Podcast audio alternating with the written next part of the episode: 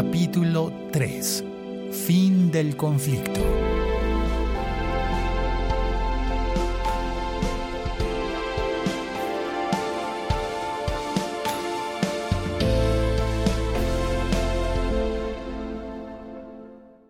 Iván Darío Pierleón y Manrique.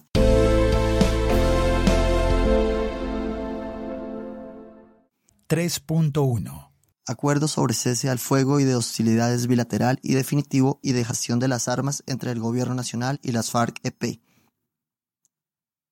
El Gobierno de la República de Colombia, Gobierno Nacional, y las Fuerzas Armadas Revolucionarias de Colombia, Ejército del Pueblo, FARC-EP,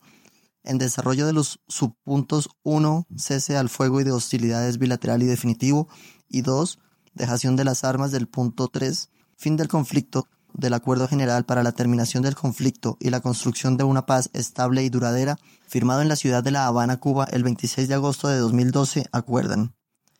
El Gobierno Nacional, en cumplimiento y en los términos de lo acordado en el punto 2, participación política, apertura democrática para construir la paz, reafirma su compromiso con la implementación de medidas que conduzcan a una plena participación política y ciudadana de todos los sectores políticos y sociales, incluyendo medidas para garantizar la movilización y participación ciudadana en los asuntos de interés público, así como para facilitar la constitución de nuevos partidos y movimientos políticos con las debidas garantías de participación en condiciones de seguridad. Asimismo, el Gobierno Nacional reafirma su compromiso con lo acordado en los puntos 3.4 y 3.6 del punto 3, fin del conflicto, entre los que se encuentra la creación de un nuevo sistema integral de seguridad para el ejercicio de la política, en los términos acordados en el punto 2, participación política, como parte de una concepción moderna, cualitativamente nueva de la seguridad que, en el marco del fin del conflicto, se funda en el respeto de la dignidad humana, en la promoción y respeto de los derechos humanos y en la defensa de los valores democráticos, en particular en la protección de los derechos y libertades de quienes ejercen la política, especialmente de quienes, luego de la terminación de la confrontación armada, se transformen en movimiento político y que por tanto deben ser reconocidos y tratados como tales. Adicionalmente,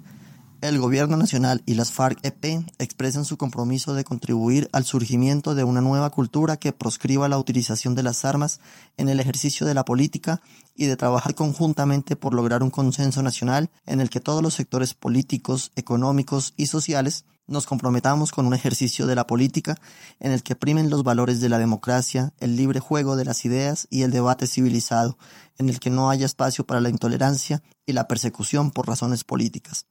Dicho compromiso hace parte de las garantías de no repetición de los hechos que contribuyeron al enfrentamiento armado entre los colombianos por razones políticas.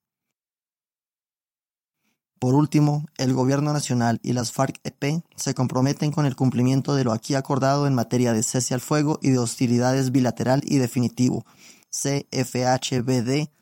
y dejación de armas, DA